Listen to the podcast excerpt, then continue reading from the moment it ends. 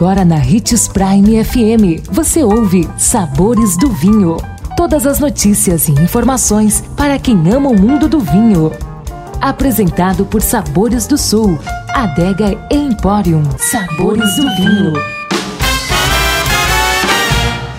Que bom ter você conosco e só aqui nos Sabores do Vinho você tem informações sobre o mundo fantástico da enogastronomia. Sou Marno Menegatti, sommelier internacional da Adega Sabores do Sul.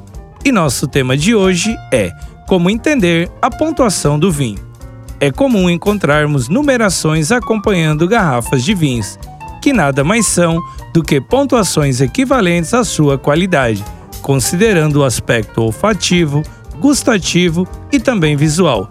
Existem diferentes e renomados guias internacionais responsáveis por avaliar e pontuar os vinhos, sob diversos parâmetros, como por exemplo o Robert Park, a Wine Spectator, Descorteados, James Suckling, Wine Enthusiast, entre outros. O critério de pontuação varia de 50 a 100, e quanto mais alto o número, maior sua qualidade.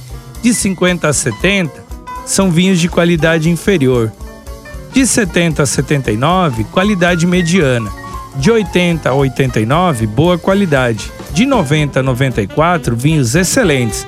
De 95 a 100, vinhos raros e extraordinários. De modo geral, a pontuação é a referência que ajuda colecionadores e apreciadores a manterem o padrão de qualidade de seus vinhos e evitarem escolhas erradas na hora da dúvida.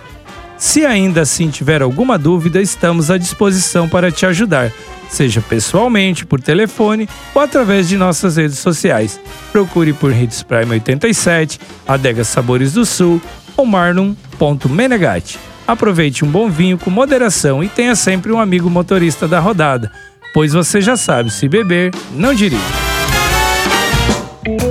consumo de vinho traz benefícios incríveis. Desfrute de todas as vantagens e venha para Sabores do Sul, Adega Empório, a maior loja de vinhos do norte de Mato Grosso, com quase mil rótulos de vinhos de 15 países. E não se preocupe, se a dúvida é qual vinho escolher, temos dois sommeliers disponíveis para te ajudar a tornar seu momento em uma experiência única. Siga-nos no Instagram, arroba Adega Sabores do Sul.